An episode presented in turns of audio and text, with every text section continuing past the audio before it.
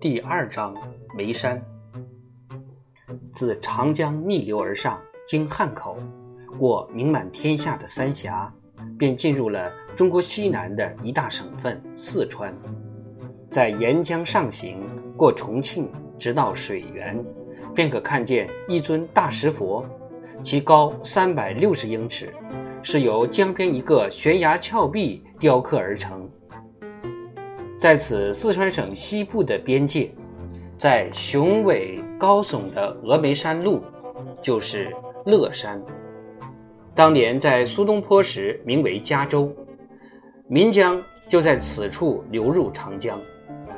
岷江自大西北原始部落聚居的山岭上，汹涌澎湃奔流而至，与来自峨眉的另一条河流汇合后。直向乐山的大佛奔腾而来，洪流渐渐折向东南，然后向东，便一直流入中国海。在千年万古为阴云封闭的峨眉山的阴影中，在乐山以北大约四十英里之外，便是梅州的梅山镇。这座小镇。便以当地一个杰出的文学世家出了名，这一家便是苏家，以及人们所周知的三苏。父亲苏洵生有二子，长子苏轼，字子瞻，号东坡；次子苏辙，字子由。父子三人占唐宋八大家中的三席之地，在乐山。当年也和现在一样，旅客可以乘一小舟，自玻璃江逆流而上，直到眉山。玻璃江因其水色而得名，因为在冬季，水色晶莹深蓝；夏季之时，急流自山峦间奔流而至，水色深黄。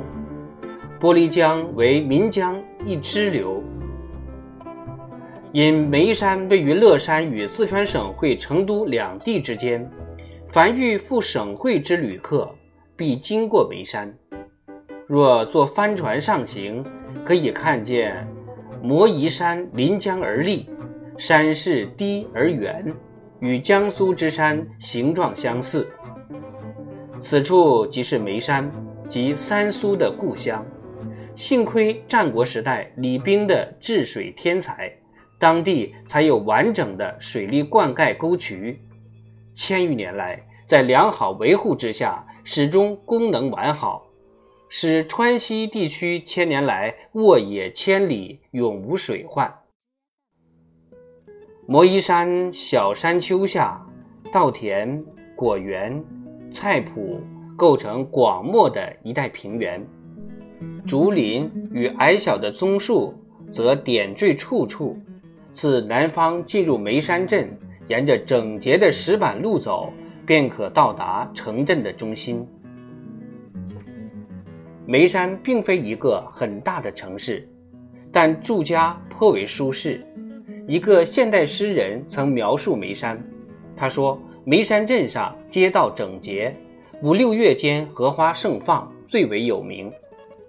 当地种植荷花已成一项庞大行业。”因为临近各市镇的荷花贩子都来此地采购荷花，人在街道上行走之时，会看见路旁许多荷花池，花朵盛开，香气袭人。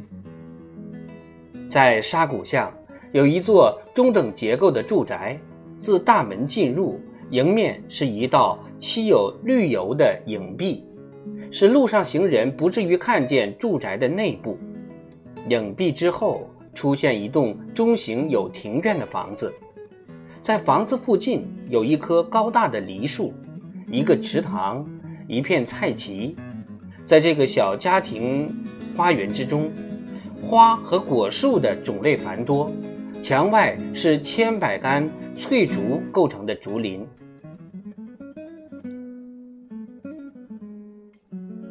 宋仁宗景佑三年。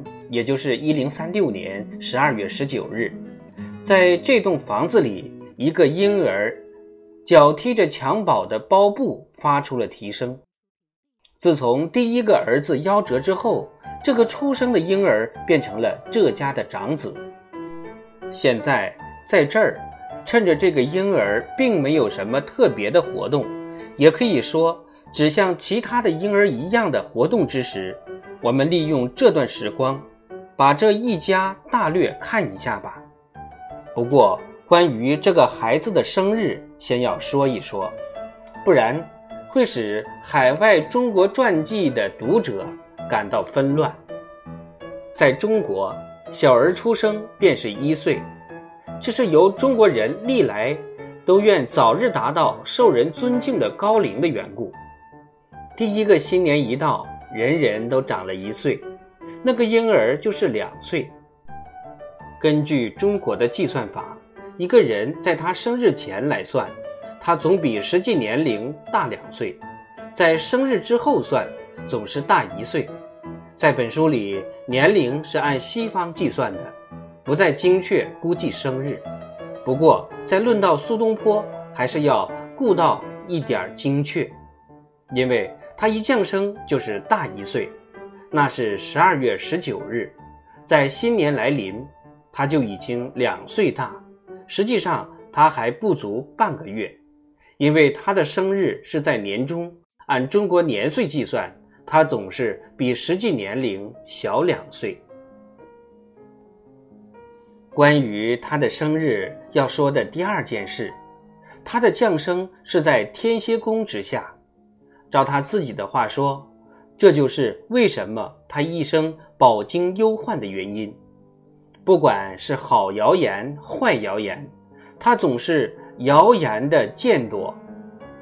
太好的谣言，他当之有愧；太坏的谣言，他无端受辱。这种命运和韩愈的命运相似。韩愈降生也是属于同样的星座，韩愈也是因固执己见而被朝廷流放。在那栋宅院中，一间屋子墙的正中挂着一张仙人的画像，画的是八仙中的张果老，婴儿的父亲苏洵，现年二十七岁，正是一生中精神上多灾多难的岁月。他在市场上看见这张画像，乃用一只玉镯子换来的。在过去的七年之中，每天早晨。他向这张张国老像祷告。数年前，他妻子已生了一个女儿，再生的，就是那个夭折的孩子。他过去一直盼望生个儿子，现在是如愿以偿了。他必然是非常快乐，并且我们也知道，当时他正在饱受屈辱折磨，万分痛苦。苏家总算是个小康之家，自己有田，也许比一般中产之家还较为富有。家中至少有两个使女，并且家里还能给苏东坡和在他之前的姐姐各雇佣一个奶妈。等弟弟哲生下时，家中还能再雇一个奶妈。这兄弟二人的奶妈，按照中国的习惯。要一直跟他们照顾到成年的孩子过活一辈子。苏东坡一降生，祖父仍然健在，正是六十三岁。以前年轻时生得高大英俊，身体健壮，酒量极大，慷慨大方。后来苏东坡已经成为当代公认的文坛泰斗，官居翰林学士之至告之职。家已移居在开封城皇宫附近。一天，几个至交与仰慕他的人前去拜访，正好那天是他祖父的寿诞之期，他就开始向来客述说这位怪老汉的几件趣事。老人不识字，但是人品不凡。那时他们正住在乡间，自己广有田地。他祖父不像别家那样储存粮食，却以米换谷，在自家谷仓中存了三四万担之多，别人不知道他何以如此。随后荒年欠收，他祖父乃开仓散粮，先给他自己的近族近亲，然后才轮到他妻子的娘家人，再后给他家的佃农，最后给同村的平民。这时别人才知道他当初为什么广存稻谷，因为稻谷可藏数年，而稻米天潮时则易霉坏。他祖父衣食无忧，悠哉悠哉，时常携酒一樽，与亲友在青草地上席地而坐，饮酒谈笑，以遣时光。大家饮酒高歌，规矩拘谨的农人都大为吃惊。一天，老汉正在喝酒取乐，重要消息来了，他的二儿子苏东坡的叔父。已赶考高中，在临近还有一家儿子也是同样考中，那是苏东坡的外祖母程家，因为苏程联姻，所以可以说是双喜临门。程家极为富有，算得上有财有势，早就有意大肆铺张庆祝，而苏家的老汉则并无此意。知父莫如子，苏东坡的叔叔亲自派人由京中给老家人送上官家的喜报，官衣官帽、上朝用的护碗，同时还有两件东西，就是太师椅一张，精美的茶壶一个。喜信到时，老汉正在醺醺大醉，手里攥着一大块牛肉吃。他看见行李袋里露出官帽上的红扣子，一下子就明白了。但是当时酒力未消，他拿起喜报向朋友们高声宣读，欢乐之下，把那块牛肉也扔在行李袋里，与那喜报、官服、官帽装在一起。他找了一个村中的小伙子为他背行李袋，他骑着驴。往城里走去，那是他一生中最快乐的日子。街上的人早已听到那个中考的消息，等一看见酩酊大醉的老汉骑在驴背上，后面跟着一个小子扛着一件怪行李，都不禁大笑。程家以为这是一件令人丢脸的事，而苏东坡则说，只有高雅不俗之士。才会欣赏老人质朴自然之美。此老汉也是一个思想开通的人。一天，他在大醉之下走进一座庙里，把一尊神像摔得粉碎。原来他早已对那尊像怀有恶意，并且那尊神像全村人都很惧怕。更可能的理由是，对那庙里的庙祝存有敌意，因为。他常向信徒们勒索钱财。苏东坡的酒量倒不是由祖父那里继承而来，但是他的酒趣，则是得自祖父。以后不难看出，这位不识字的老汉的智慧才华，原是在身上深藏不露的，结果却在他儿子的儿子的身上光荣灿烂的盛放了。身心经历过人的深厚，胸襟气度的开阔，存心的醇厚正直，却都潜存在老人的身上。苏家在当地兴起，和别的望族世家之兴起一样，也是合乎无限的差异变化与物竞天择的自然规律的。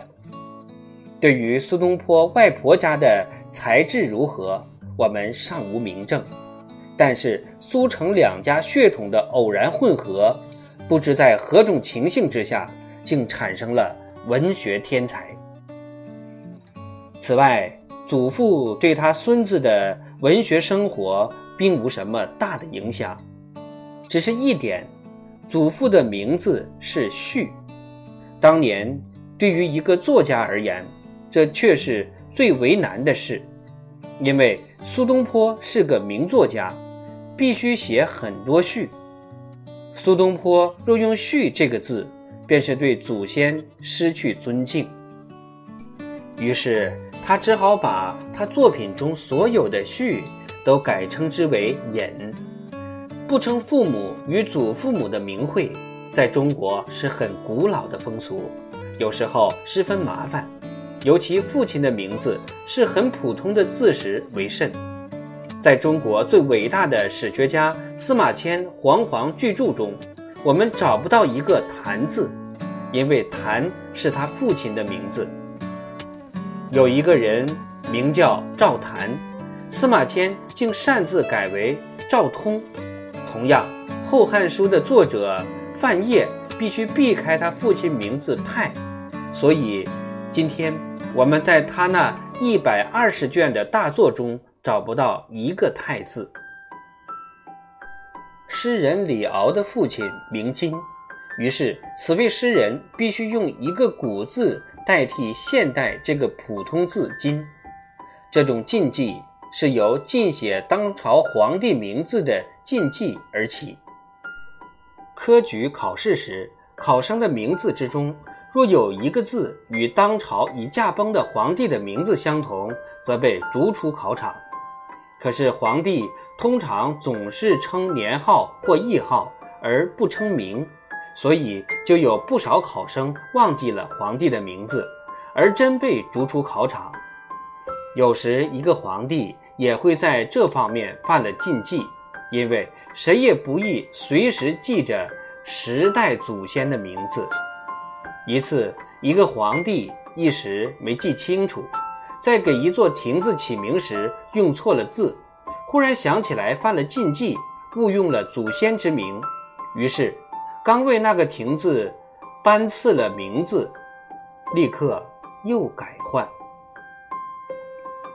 苏东坡的父亲苏洵天性沉默寡言，就其政治上的抱负而言，他算是抑郁终身。不过在去世之前，他想追求的。文明与功名在他的两个儿子身上出现了。苏洵禀赋颖逸，气质严谨，思想独立，性格古怪，自然不是易于与人相处的人。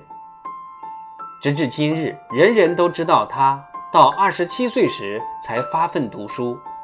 大人常举这件事来鼓励年轻人，告以只要勤勉奋发。终会成功的。当然，聪明的孩子也许会推演出相反的结论，那就是孩童之时不一定非要专心向学。事实上，苏洵在童年并非没有读书作文学习的机会，而似乎是苏洵个性强烈，不服管教，必又痛恨那个时代的正式教育方式。我们都知道。好多才气焕发的孩子确实如此。若说他在童年时根本没读书写字做文章，恐非事实。他年轻之时必然给程家有足够好的印象，不然程家不会愿意把女儿嫁给他的。另外，同样令人惊异的是，他晚到二十七岁才发奋读书，而闻名大噪。文明不为才气纵横的儿子的文明所掩，这究属极不寻常之事。大约他得了长子之后，自己的态度才严肃起来，追悔韶光虚掷，痛自鞭策。他看到自己的哥哥、自己的内兄，还有两个姐丈，都已科考成功，行将为官作吏。因而觉得含羞带愧，脸上无光。此等事情，即便平庸之才都会受到刺激。对于一个天赋智力如此之高的人，当时的情形一定使他无法忍受。今日由他的文集中所表现的才智看，我们对此是不难了解的。在苏洵给他妻子的祭文里，他表示妻子曾激励他努力向学。因为那位程家小姐是曾经受过充分的良好教育的，祖父对他儿子并没有说什么，也没有做什么，在他眼里，这个儿子无论从哪方面看，只是一个倔强古怪的孩子，虽有天才，却是游手好闲，不肯正用。有朋友问他，为什么他儿子不用心读书，而他也不肯管教？他很平静地回答说：“这个我不发愁。”他的话暗示出来，他那才气焕发而不肯务正的儿子，总有一天会自知犯错，痛改前非。他是坚信而不疑的。四川的居民甚至远在宋代就吃苦耐劳、机警善变，有自持自治的精神。他们像偏远地区的居民一样，依然还保持一些古老的风俗文化。由于百年前本省发明了印刷术，好学之风勃然兴起。在苏东坡的时代，本省已经出了不少官员学者，其学术的造诣都高于当时黄河流域一带。因为在科举时，黄河一带的考生都在作诗方面失败。成都是文化中心，以精美的信件、四川的锦缎、美观的寺院出名。还有名妓才女，并且在苏东坡出世百年以前，四川还出了两个有名气的女诗人。那些学者文人在作品上，不同于当时其他地区文章浮华虚饰的先例风格，仍然保有西汉质朴求见的传统。在当年，也和如今一样。四川的居民都单立于论争，酷爱雄辩的文章，甚至在中等社会谈话之时都引经据典，富有妙语佳趣。外省人看来都觉得充满古雅精美的味道。苏东坡生而辩才无碍，口舌之争绝不甘拜下风。他的政论文章清晰而有力，非常人可望其项背。数度与邪魔鬼怪的争辩，自然更不用提了。苏东坡和他父亲被敌人攻击时，都比之为战国诡辩游说之士，而有人则誉之为有孟轲文章的雄辩之风，巧于隐喻取辟。四川人为律师，必然杰出不凡。就因为这种理由，梅州人遂有“南治”之称。苏东坡一次辩称，此地居民不同于教养落后之地，不异于州官所欺，士绅之家，皆置有法律之书，不以精通法律条文为非。儒生皆力求遵守法律，亦求州官为政不可违法。州官若贤良公正。任其届满之时，县民必图其相，悬于家而跪拜之，铭之于心，五十年不能忘。当地人像现代的学生一样，新教师出道任，他们要对他施以考验。州官若内行干练，他们绝不借故生非，以后使他为难棘手之事多矣。正如苏东坡所说：“梅州之民难治，非难治也，州官不知如何治之耳。”在梅州那些遗风古俗之外，民间还发展出一项社会的门阀制度：著有名声的世家列为甲等、乙等，而称之为江青。江青之家不与普通人家通婚嫁。只要对方非江青一等，再富而有势亦不通融。另外，农民之间有一种完美的风俗：每年二月，农人开始下田工作；四月份以前拔除野草。农人数百之众，共同动手，选出二人管理，一人管钟漏，一人管击鼓。一天的开工收工完全听从鼓声，凡迟到与工作不利者，接受处罚，缴纳罚金；凡田多而工作人少者，都捐款归公。收割已毕，农民齐来盛宴庆祝，击破陶土做的钟漏，用所收的罚金与指派的捐款购买羊肉美酒，共庆丰收。这项典礼开始时，先祭农神，然后大吃大喝，直至尽兴，才各自归家。